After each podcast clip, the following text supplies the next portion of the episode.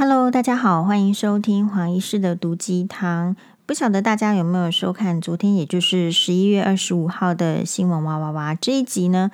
诶，播出的是就是有邀请黄医师去讲，就眼睛的问题，包括是呃，主要是在讲白内障啦，或者是有一点点近视啊，近视雷射手术相关的这个议题一点点。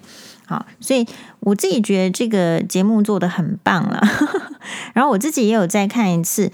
诶，有时候我们自己上的节目哈，有时间看是会看，但是没时间，主要是看网络版。好，那这个节目我又再看一次的意思是说，诶，透过再看一次这个节目的时候，黄医师也可以知道说自己是不是有哪一个地方呃还讲的不够的，或者是说怎么什么样的一个情况。比如说，我就补充一个。一个点，如果大家有看这一集的话，其中呢，艳丽姐有分享说，她的一个朋友，好，同时的开了两个眼睛，然后去找很好的医生，然后手术也很成功，现在呢，也这个非常愉快的这个呃生活着。但是其实我们并不建议病人一次开两个眼睛的白内障，因为眼睛里面的这个白内障，它是属于眼内的组织，它并不是一个眼球表面的。呃，开刀，眼球表面的开刀是说，比如说，如果你只是单纯的做呃比较传统的这种镭射啊，或者是它是属于比较表面的啊，或者是说眼翼哈的手术，那这种都是属于眼表面的手术。那眼表面的手术，如果是感染的话，也只是在眼眼睛的表面。但是如果像是水晶体，它事实上是位在眼球的内部。如果它一旦感染的话，这个就是一个眼球内的感染。眼球内的感染其实没有像大家想象的那么轻松，对眼科医师来讲压力很大，因为这个感染有时候呢，它会产生眼内炎。眼内炎呢是一种眼睛内部的一些细菌感染的情况，有时候。一旦发生的话，我们都心里就知道说，哦，这个实在是没有办法恢复原来的视力，哦，是很惨的。所以，即便白内障手术已经是非常的安全，然后是大部分都会有非常好的结果，但是它仍然有一个风险，就是它只要是手术，它就有感染的风险。所以，我觉得，嗯、不管是再好的医生，再高明的医术。有时候不是你的问题，而是器械的问题，是器械感染的问题，是那一天老天爷不知道怎么安排的，就是会有一个问题。在整个手术过程中哦，其实不是只有医生个人的能力、个人的技术，他需要全面的配合。比如说那一天的机器好不好？比如说那一天你这个器械拿出来的时候，你前一个呃。就是说，你的这个工作一起工作伙伴们，好，负责消毒器械的同事们，有认真的做好自己的工作吗？哦，所以呃，之前有人说会去医院做跟诊所做有什么差别？如果是白内障手术的话，可能其实现在诊所的量也是很大，也许这个部分做的还蛮好的。好，那如果是在医院跟我自己在看医院跟诊所的差别，就是说，这医院可能还是在这个消毒方面，它会有更严格的管控，在感染控制方面，因为如果没有这样的话，它是一个很大的系统在监督的。那如果说你是在诊所的话，除非这个诊所相当的有规模，或者说这个医师的要求很高，它的这个管控管呃，这个就是对于。诶，这种发炎啊，这种细菌的感控，是不是有做到真的很合规定？然后，当然了，以结论来讲，如果没有感染出现的话，可能都做得不错。但事实上，可能就还是要小心哦。所以在这种关于就是说，如果成功了就成功了，不成功了就失败的事情上，我觉得。没有需要说一次拿两个眼睛去堵住，因为呃，一个眼睛失明跟两个眼睛失明的人生是完全不一样的。一个眼睛失明的人生其实大致上还过得下去，可是如果是两个眼睛都失明的人生，实在是太痛苦了哦。那有时候有一些医疗纠纷哦。不是一般的民众听得到的，大概都还是要医生的本身才听得到。可是呢，医生并不会突然跑出来跟大家讲说：“哦，那个发生了什么医疗纠纷。”其实很难。所以在选择手术上，哈，就是还是要嗯听专业的意见，而不是说听你朋友的意见，或者是说，哎，朋友那样做没问题，所以我也就要求着那样一起做就可以，并不是这样的意思。所以这一点呢，有时候。呃，我们黄医师有时候不太喜欢去，或者说就是说会觉得不是真的那么喜欢去上医疗节目的意思是说，因为其实你看哈，就黄医师就早就就预言了。虽然说黄医师觉得这一集白内障的节目真的就是我觉得整个呃节目的脚本啊，还有来宾所有的谈论的这个内容，我觉得都非常好，并不是称赞黄医师自己哦，而是说。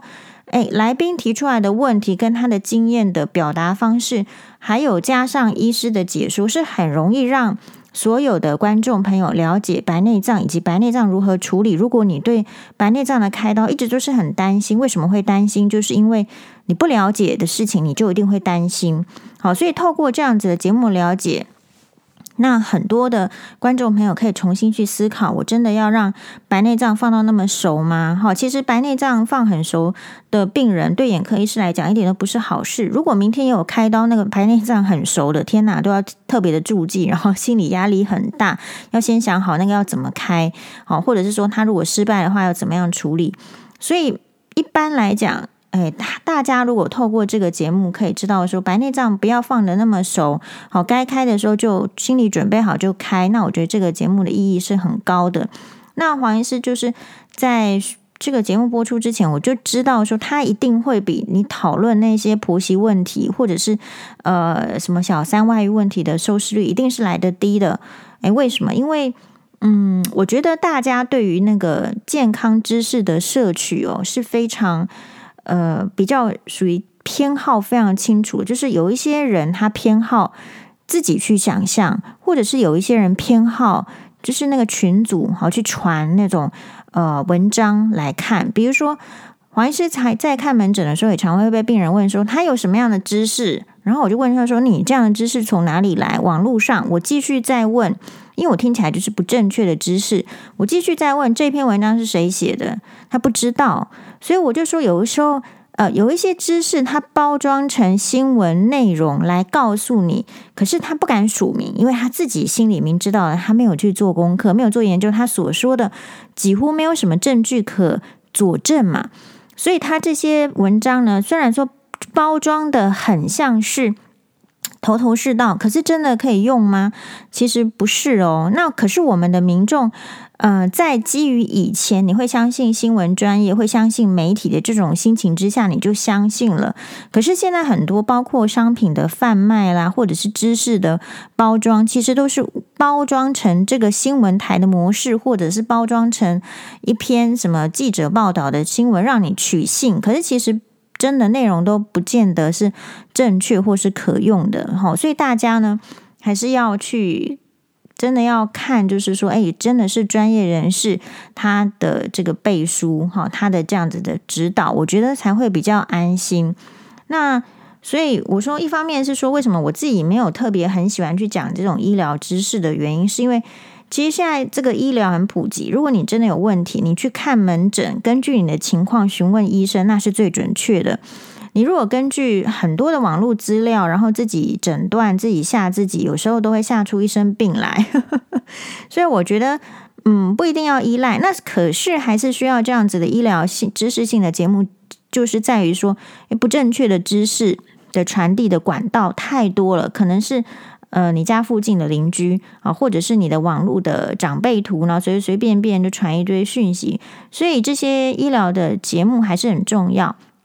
可是呢，其实医疗节目我觉得也有点受限，因为它既然是一个节目哦，它就不真的是那么那么教育性质，那么那么的，就是说还是要带一点娱乐性，只要能够吸引你看，要能够有点阅率，要能够有收视率，这个节目才会做。所以有时候医疗节目的整体的内容，它都不是医生设计的，不是医生设计说想要让这个。观众朋友知道什么，所以他不太能够全面。好，所以有时候甚至我上过有一些那个比较讲医疗的节目，我会觉得那种那个脚本的那个设计呀，很不着不着边际，就不是太重点，但是可能会有效果。比如说，可能像医师好啦，为什么大家很喜欢看？就大部分是因为他举的例子，或者说医生讲述的方式。是可能会吸吸引住你的眼球，或是让你的专注力提高的。可是有时候那不见得是你常常会遇到的常态。那观众如果没有去特别的提醒他说，你不可以把别人的例子套在自己身上哦，这样子，那其实就会有就会有很大的问题。好，那黄医师最近，我我觉得病人的问题是这样子，我觉得人活得越久，大概都要接受自己一定会有病。好，所以我们为什么会接受说自己这个身体比较年长了，可是自己不应该有病呢？其实有很多人是不能接受的，或者是绿病的。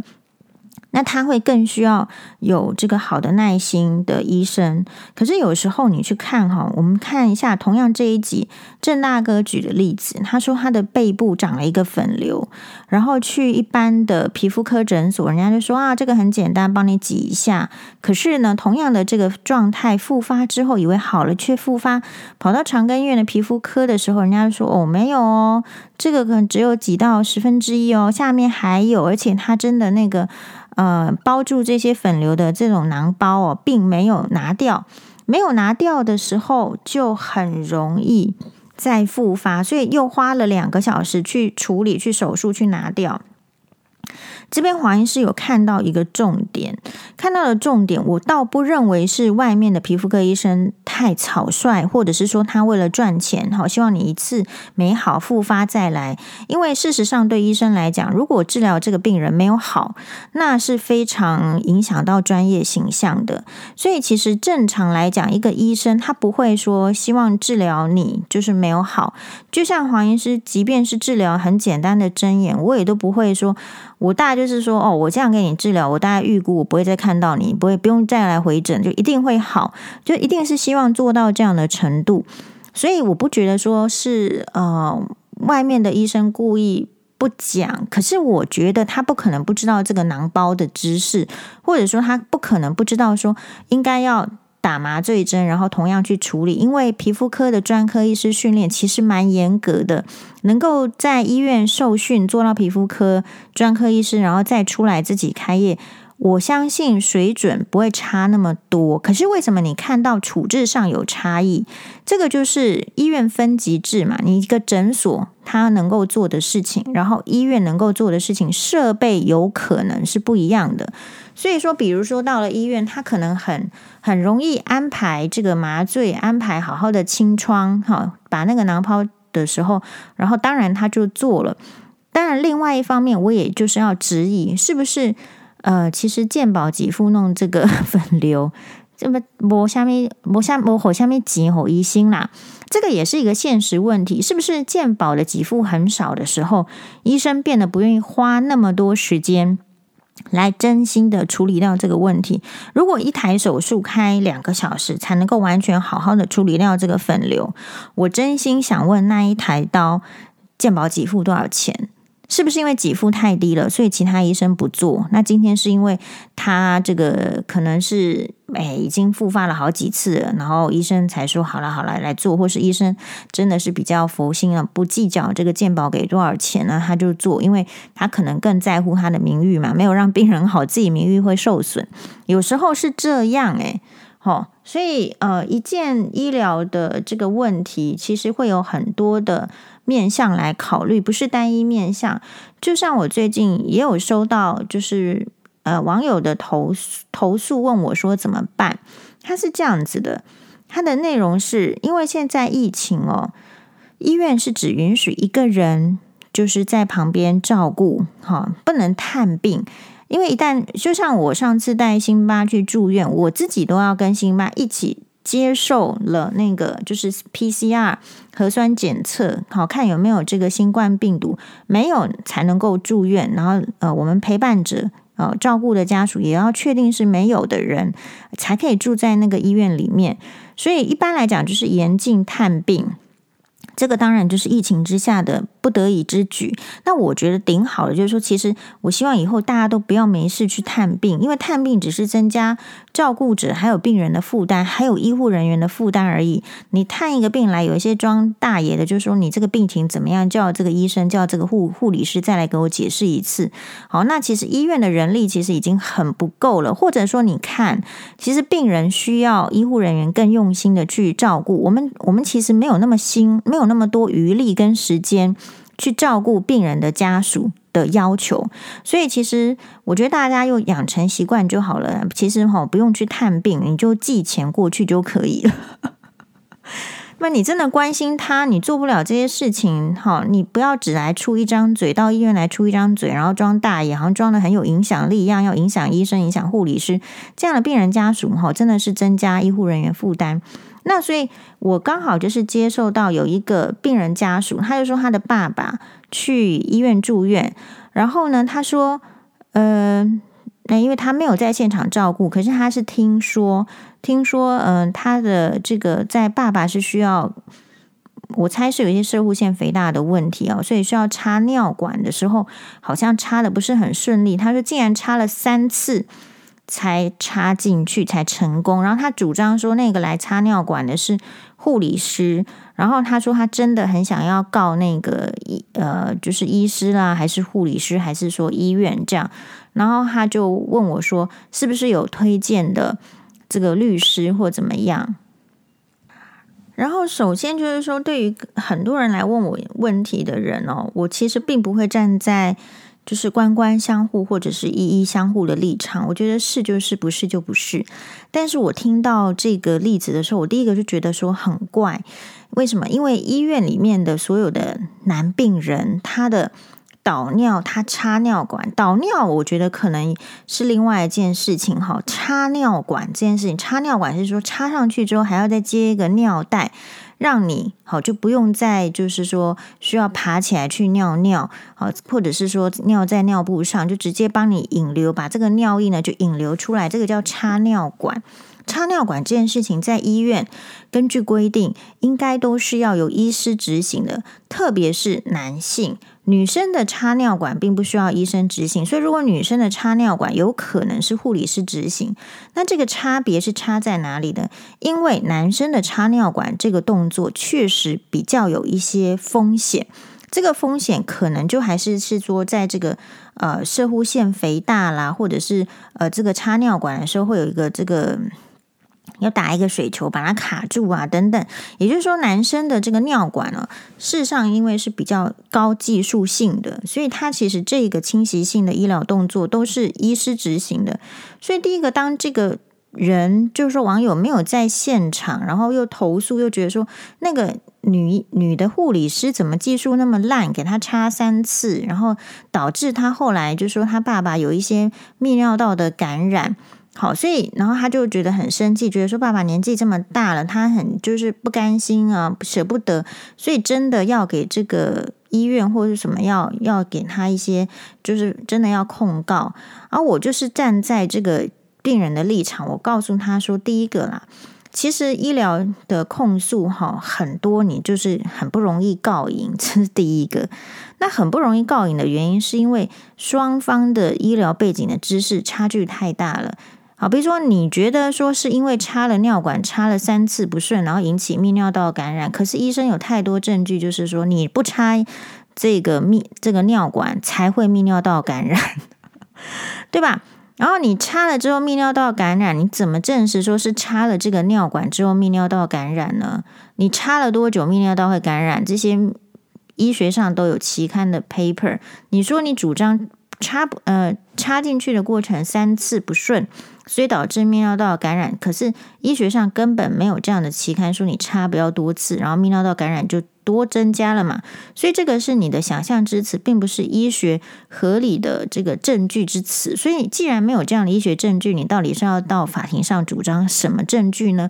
因为一到法庭上，所有有关医学相关的，还是要拿出医学的判断嘛。好，这是第一个要点。那第二个要点，有时候我就觉得说，我就。我也老实跟这个网友讲，我说你又不是在旁边照顾的人，你今天连谁来插尿管你都搞不清楚了。我说怎么可能是护理师呢？应该是医师啊。好，那插三次插不上去这件事情哈，非常的特殊。我个人哈，以前在长庚医院当实习医师，我觉得我们那个年代的这个长庚医院实习医师应该算是全国最强的实习医师吧，因为没有一个医院的实习医师会做这么多事情，值十个班，然后每一个班呢都超级这个劳累的。这个劳累就是说，所有的杂事除了抽血以外，因为如果再再抽血再丢给我们，我们大家真的都每个人都崩溃了，都都跳楼了。好，那除了所有的杂事，除了抽血之外，通通是交给实习医师。所以我插了非常多的鼻胃管，我插了非常多的尿管。我插到后来，我简直觉得我就是黄医师当年觉得自己根本就是。就是插这个鼻胃管的这个什么精英，插 插插尿管的精英，我实在太会插插尿管，太会插鼻鼻胃管了。可是这个都是经过第一次，然后旁边学长带，然后所以那个学长的经验值很重要。学长到底自己够不够会插尿管，会不会插鼻胃管，会影响到他带的下一个的人会不会好。所以，呃。我自己觉得我是蛮幸运的，可能第一次教我插鼻胃管还有插尿管的徐阳姐都是非常愿意教你哪一个地方要重点，比如插鼻胃管有它那个角度的重点，怎么插病人比较不会不舒服，然后插尿管也是你到底要怎么感受，你遇到阻力的时候，你到底是要往前还是往后，你到底要插到哪里的时候呢才会打水球，这件事情其实是需要。很有耐心的学长姐去教，然后把他所有知道都是教了，然后你下一个学弟妹才能做好的事情。我的意思是，哎，我插了这么多的这个尿管，跟这个我好像没有觉得有很难插的人。那但是另外一件事情就来了，其实如果没有经验的人，你插第一次，你觉得天哪，这个怎么跟以前的都不一样，很难插的时候，确实就应该要去请很会插的人来。比如说很会插的人，就是说可能真的这个这个这个怎样都弄不过去，我们不需要自己去把它弄破或把它弄烂，我们应该直接 call 泌尿科的人来帮忙。哦，泌尿科他最会插，他整个泌尿道有任何的一种异常还是怎样，他应该都比较厉害，专门你请他来插，你还可以学到更多东西。所以其实。诶，医院确实会有很多的学习过程，然后其实理论上应该是在不牺牲病人的权益，或者说不要让病人痛苦的的情形之下，安心的操作啦，应该是这样。好，所以嗯，后来我就跟这个病人讲说。他说他爸爸是癌症嘛，所以当然就更更舍不得。我说，那你爸爸都癌症住在医院，现在有没有出院？我不知道。我说，你把你宝贵的时间拿去告这个医生、告护士、告这个病病房啊，或者是说告这个医院，你花了很多的金钱跟时间。他一开始还说没关系，我这钱不是问题。我说不是钱的问题，而是你知道，最后的相处时间是没有。任何事情可以替代的。那黄医师刚好同样是呃有在跑法院的人，我会觉得跑法院非非常的浪费时间，非常的浪费时间的意思是说，第一个啦，你在找这个律师沟通的时候，这个律师你到底有没有找对？没有找对的律师会浪费你的时间跟金钱。第二个，去法院的时候。法官，或者是说你处理你这件案子的事情的人，到底又怎么样的一个判断跟交涉？这个也蛮焦头烂额的。一旦你兴起一个诉讼，哈，大概就是要耗很多的时间跟金钱下去了。所以以我自己的经验，就是说我从这个离婚开始，我就是主动或者是被动的在打很多官司的人。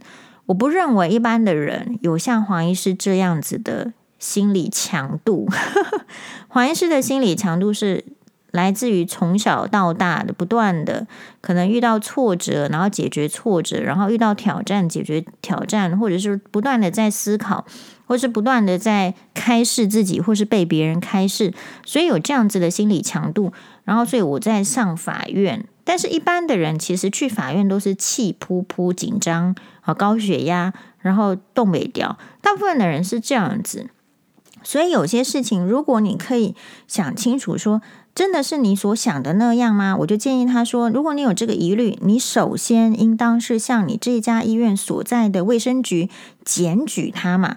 你检举，不然你先投院长信箱，看看院长信箱那边医院的人是不是有心来跟你做一个解释说明。这个解释说明你不满意，你都可以去卫生局就是检举投诉，然后让医院来跟你做这个回复。那有时候有医疗纠纷的时候，他会卫生局会安排人。先把你两方都叫来说明一下，调解一下。这个调解不是逼迫你要赞同或者是接受，而是说让你了解你是不是有一些什么地方是误会了医院的操作。但后来我觉得这个。这个家属没有这么强大的这个理由去法院的是，一旦问起来，他都不是在现场的当事人。你觉得法官会相信他说的话吗？我觉得这可信度就就值得怀疑嘛。所以这个不是一个会赢的诉讼，然后花那么多时间，然后爸爸又癌症又你又没有时间陪他，我觉得那不是一个正确的选择。所以我后来就就把他劝退了。好，那劝退当然也是站在他的立场好。好，那所以这件事情就是说，我们最近又看到那个刚好昨天的苹果日报新闻，就是那个江伯乐。好，江伯乐是谁呢？是一个命理师，算是相当知名的命理师。有时候这个命理师，我不是说他知名，你都是因为他上媒体上报纸，你大概不是说因为知道他真的厉害，或是耳闻他多准，大概不是这样，就是因为他上了。上了媒体，常常会介绍他，或是他曾经分析过什么这样。好，但是他准是不准，我们不知道。但是呢，他就是因为有一则新闻，就是我们知道有一个知名的艺人小鬼，好，那他猝死。那我记得那则新闻就说他，他，他还有这个爸爸妹妹，大家都很难过。好，然后结果那一那一个新闻出来的时候呢，命理师江伯乐就是说，根据报道，就是有开直播，呃，断言说这个是祖先有问题，然后他就被就是很多人就是在下面留言留言说，可能类似像什么呢？诶，也许是神棍啦，或者是什么？诶，我看一下啊，留言什么？好，闭上狗嘴呀，好，或者是嗯，我我再看看还有什么留言。这真的是苹果日报，就是很多广告 挡到我们的视线，好，我还不知道怎么关闭它。哎，好啦，就是这样的意思。然后，所以江伯乐呢就怒告，好，他是说他可能跟他的祖先有问题是有关系。我告诉你啦，一个人如果衰的话，哈，就是说大概都会遇到这个算命师跟你讲说你祖先有问题。所以这个不是，这个就是算命师或者是命理师他们解决。或者是他们看待事情的、看待一个事情结果的解释方向嘛？那只是说差别差在说，有时候如果你真的觉得你你很很忧愁，或者说你不知道怎么解决，然后你去问命理师或者算命师，他给你一个解决的方式的时候，你会觉得很心安，然后觉得终于找到方向。其实有些人是这样子，那黄医师也是很支持。因为你在你要溺水的时候，你总是要找一块浮木。其实有时候命理师跟算命师是这样子的存在，只是说他给的意见有时候不要是说，因为你祖先不好，所以你就要花很多很多的钱去改善这个问题。那我觉得这个就牵扯到这个，就是其实说穿了还是命理师跟算命师啊，或者是风水师，他想要赚钱嘛。那所以这个问题就是说，是你如果去问他答，我会觉得完全没问题，就是一个愿打一个愿挨。但是小鬼子或者是说有一些名人，他的事情就是其实小鬼是因为主动脉剥离倒卧家中死亡。主动脉剥离是一个非常危急、非常危险的医疗的情形。比如说，如果是因为看起来有主动脉剥离的征兆，他他他背很痛，到医院去哇。做一个这个检查，发现到非常有主动脉剥离的时候，其实医院在急诊就会叫你签病危通知书了，然后就要准备去加护病房，所以它本来就是一个很危急的情况。然后因为真的很可惜，没有当下就是被提早发现，这种都很意外，然后真的就很可惜在家中死亡。那大家受不了的意思是说。隔天，这个知名的命理师江伯乐就开直播表示，除了心脏血管循环有问题之外，小鬼家的祖先有问题。然后就有网友把这个媒体的文章贴到 PTT，引来乡民的热议。所以大家就批评说：“哦，怪力乱神，神棍又神棍又跑出来放炮，闭上狗嘴。”好，或者是说这个神棍低能垃圾咖，希望他赶快死一死。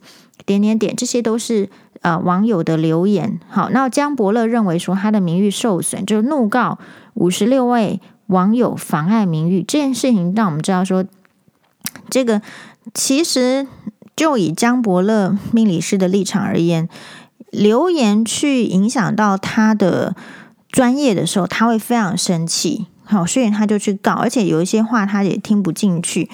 哎，所以可是你看哈，五十六名就是去提告，结果发现其实大部分都不是台北地检署的，可能还要移转这个，就是说交接到别的管辖权的地方，比如说高雄，因为你告了五十六个三名里面只有两个被告是在台北，所以台北地院才有地检署才有管辖权，但是管辖权有才两个，五十六个里面有两个，检察官又将两个人不起诉。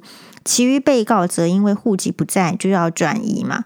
那我的意思是说，黄医师为什么会注重这个新闻？是因为我是不是有时候会被酸民攻击？不管是直接来我粉砖的，在其他地方呢，其实我就 也就是说，请大家发挥正义心，哦，就是是非心，练习要检举嘛。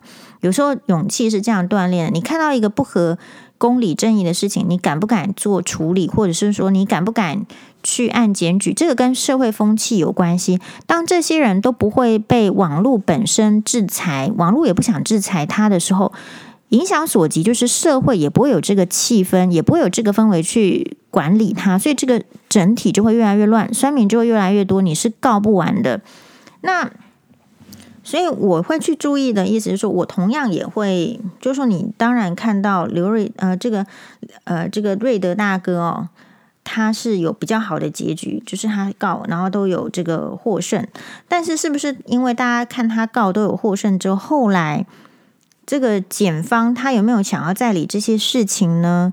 我觉得会看重点的这个分配嘛。所以现在显然就是说，我也在观察，如果说是不是这一些问题，其实检察官或是法院会认为就是你。你你你你不是那么重要，或者是说还是保障别人的这个言论自由点点点，所以其实被说的人可能要要很再去思考说，你有没有？我就觉得说，如果是以江伯乐这样子，如果他可以帮人家算。祖先出了问题，他不是通常也会提供改善的方法吗？那你不喜欢的酸民，你就给他做做法，诅咒他不就好了吗？为什么要去法院如检察官呢？哦，那为什么黄医师不赞成？就说因为这种酸民的言论，就去法院如检察官，是说，嗯，可能是因为我比江伯乐命理师稍微忙一点，只是说他都忙着赚钱，黄医师很忙很多事情，不见得是赚钱的事情，我会觉得。嗯，我们的社会，大家一方面在抱怨，就是说治安变差了，差到就是内政部长徐国勇都说：“哦，这个民众自己呢，你要有一些保护自己的一些 people 啦。”哦，就是说这个社会治安已经差到，应该是很多案件层出不穷。如果报纸新闻都只有出现这一些，比如说报纸，我在认为报纸如果出现五五到十则，那你其实是出现更多的。所以地院、地检署可能是处理不完这些纠纷、这些暴力事件。如果又因为这种网络的话，其实会很多的案件都会延迟。我觉得会影响我们的检察官的办案品质，还有法官的办案品质。一旦检察官跟法官的办案品质差了，你觉得社会的治安有可能变好吗？比如说犯了罪抓起来，然后判刑很久，好。这个很久的意思是说很久才判刑，整个案件都被延宕。我觉得这个不是社会之福啊，所以当然了，你看到就是如果站在江伯乐立场，或是其他名人的立场，你看到他，你这个酸民就是会不满意，不满意他这样说，是没错。那你要不你就骂他一顿，要不然你就诅咒他去死，不然呢，是吧？那这些人到这个这个法庭上。好，就是我印象很深刻的就是那个陈怡，他不是也怒告酸民怎么样怎么样？结果法院有给他一个公道，可是经过诉讼才裁判六千块，诽谤名誉要赔偿六千块。你律师费除除非你自己当律师啊，你律师费都不只是六千块了嘛。好，所以你为了一个就是法官这会当酸民的人，就是说，所以大家为什么说你要怎么处理？会当酸民的人，有时间去当酸民的人，在网络上说这种话的人，他本身是一个没有成就的人。他的没有成就，一定就是包括也没有金钱的成就，人品的成就很差之外，金钱一定没什么成就的。所以这种人身上，你不可能超越他的能力判多少钱的。所以做这些事情呢，我觉得去做去法院告这些酸民都是亏本的生意。好，所以亏本的生意呢。嘿，你如果人生吃亏很多的人，你是不太愿意再做亏本的事情。有时候人到中年，跟年轻人的想法会不太一样。好，那这一些人，你说是不是一定会受到制裁？一定怎么样？我说他现在他的生活就已经在制裁他自己了。你觉得常常讲出这种酸酸不溜冬的话的人，品会有朋友吗？他遇到困难的时候会有人帮助他吗？肯定是没有的。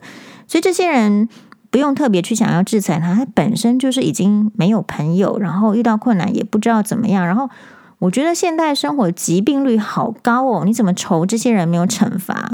好，如果你认为疾病是惩罚的话，这些人也是一定会受到惩罚。所以。这根本不关我们的事，但是另外一方面来讲，如果大家可以在，比如说像黄医师，为什么我的粉砖的经营跟其他人不太一样？就是其他人不太一样，是因为我在猜其他的公众人物、其他的名人经营粉专，他多多少少哈，他会有一些业配。他要维持形象，那个形象就是说，哈，如果你来骂他，他不骂你的话，整个社会就会称赞他 EQ 高，好像整个社会都不会称赞黄医师 EQ 高啦，哈。但黄医师的看法是这样，其实有时候 EQ 高，它是一个虚名，就是说这个社会就是期望你。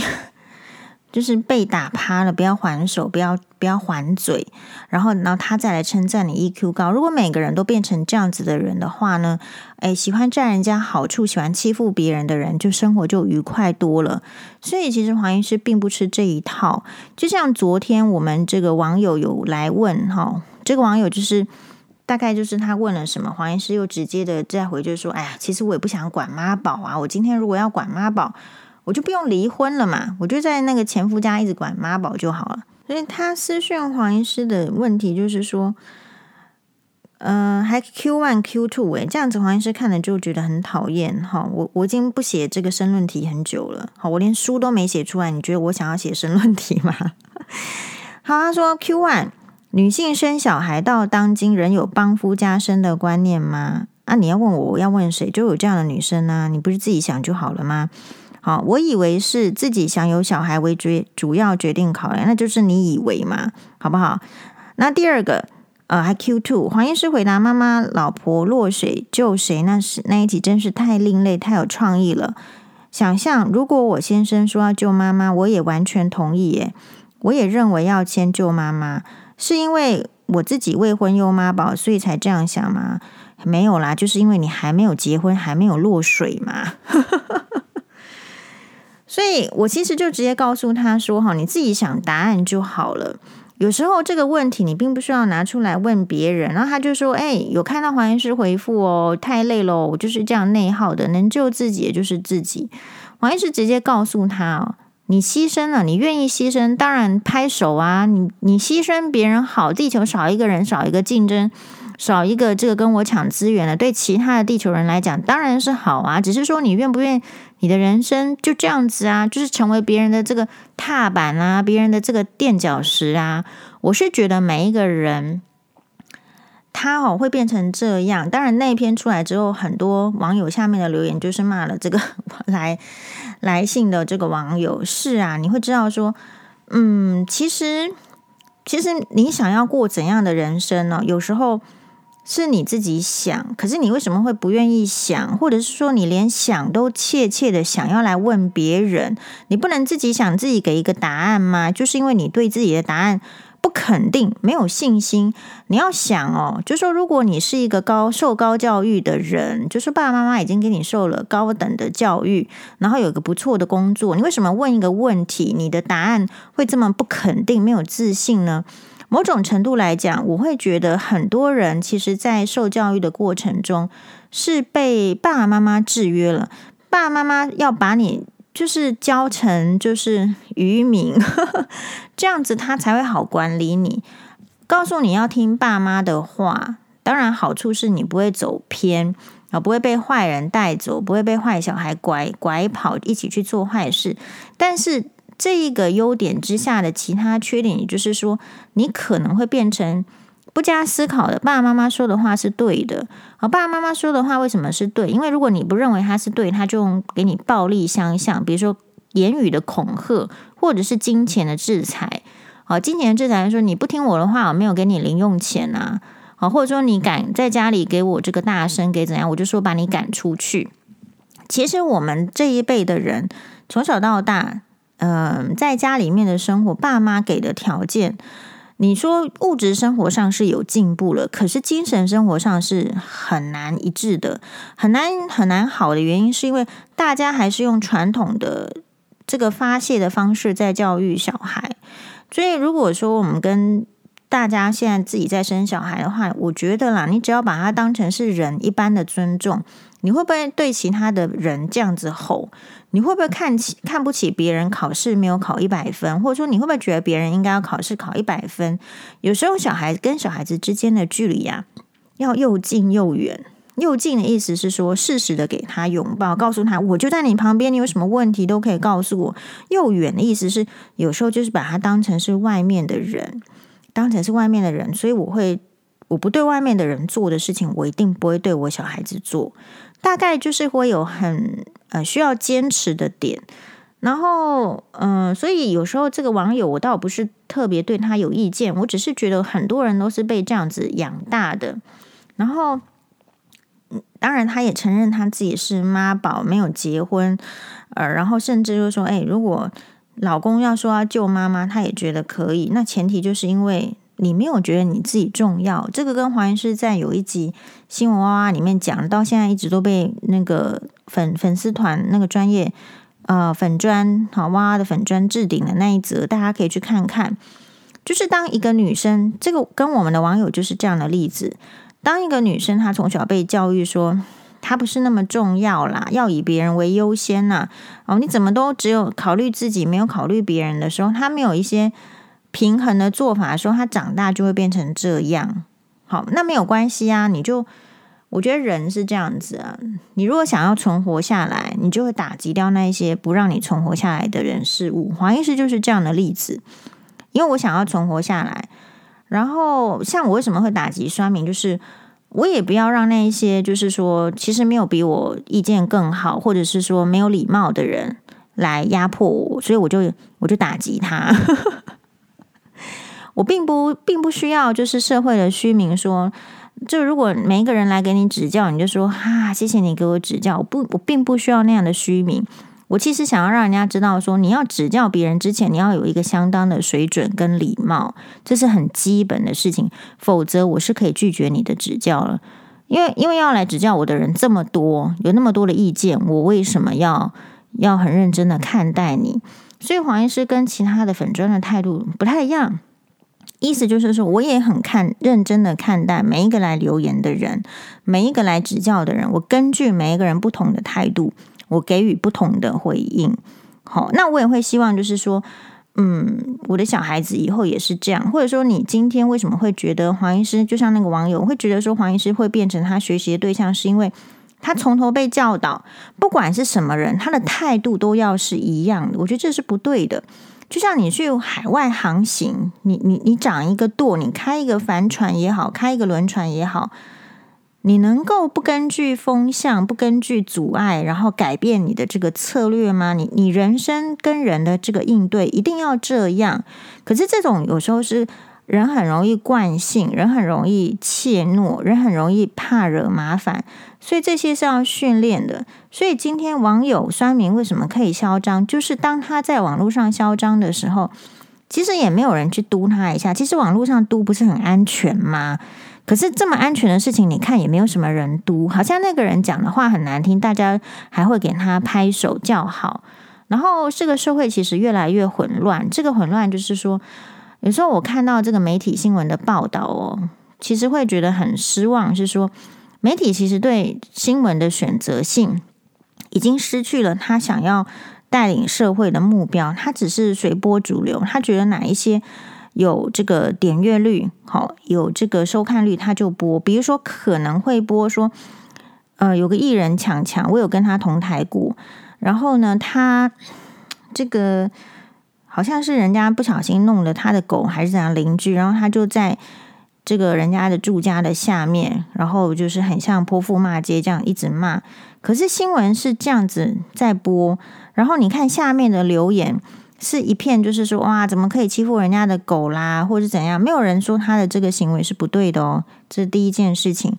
然后第二件事情是昨天的新闻，这个苹果日报又报什么什么补补教名师两个字的，然后是男生，然后再擦黑板说竟然有一个呃，他教的是微积分。我现在不太知道是高中才要上微积分吧，在我那个年代，高中才要上微积分。我现在不太知道他数学老师他是教哪一个年级的。以前是高中理组才要上微积分啦，好，然后呢，就他就上就上就对了。他说是一个著名的补教名师，可是竟然是有一个类似像是穿着。对我来讲，就很像是一个穿着胸罩的女生，啊，低胸的，非常裸露的，然后去那边擦黑板，然后这件事情就上新闻。如果我是家长，我一定会去教育局检举他。好，为什么？为什么你擦黑板，好，会需要在一群这个年轻血气方这个方刚的男生的面前，请一个女生这样擦黑板？你这样子的老师，不是意图存心使学生上课不专心吗？你还做什么老师？如果是我，就会这样骂呢。好，那还是说，因为你自己是男老师，你想要看，那你就请他自己私下来给你擦黑板就好了。你付得起这个钱吗？你补教名师有钱嘛？你付得起这个钱，你就这样做就好啦。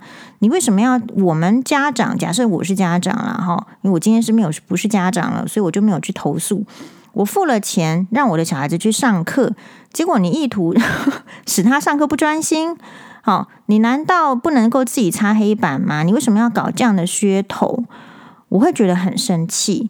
可是现在的这个民众，你对于你看到的不合常理的事情，你是不是已经被洗脑成就接受啊？这个就是呃呃另类啦、生动啦，或者是活泼啦，或者是怎么样，要让打瞌睡的学生醒过来啊？那表示他教的很差嘛？如果他教的很好，学生不会打瞌睡啊？大家都没有更深层的去逻辑去思考，好，所以我会觉得很多人是道貌岸然，可是其实他骨子里啊。就是 就是只是那样子的程度的人，可是又要装得很高尚，这个才是我们社会的问题。好，所以到底呃，你想要成为怎么样的人，然后你来决定。我觉得每一个人都可以对，就是你对社会上的各种现象发表出你的感受，那会综合起来。如果大家都喜欢这件事情，就会被允许。所以，如果今天家长都不抗议这个事情，以后所有的老师。都可以叫一个这个穿着胸罩、穿着丁字裤、穿着比基尼的女性，这个这个网网网红王美来擦黑板嘛？因为网红王美的时间很多啊，很闲啊，她没有正职在上课嘛，她没有正职在上班嘛，她所以她可以出来随叫随到嘛，是不是这样子的意思？然后另外一方面来讲，下面是只做男学生吗？如果是做女学生的话，女学生作何感想？女学生，你们有教她说，你感受到这你不愉快，你举手告诉老师说，老师，你可以请别人来擦黑板吗？或是说，老师，他他下来，我来擦黑板。我们的女生有被这样的思想启发吗？还是说乖乖的当一个男生，一个老师，他用他的权利，或是这个是他的地盘，他想要这样做，你不愉快的事情。你缴了钱，你还是乖乖的坐在那里，因为你不敢去质疑这个权威下所行使的事情到底是不是符合你的哎感受啦、理想啦，或者是说你的这个权益有没有受损？好，今天如果是请玄彬来擦黑板，黄医师有意见吗？没有，所以大家要互相嘛。好，就是，当你做这件事情的时候，你就要同时去想到另外一个性别，这才叫做性别平等。如果你做任何事情都只有想到你这个性别，那 sorry 哦，我们没有办法，我们这个社会还有很多的进步空间。马达呢？谢谢大家的收听。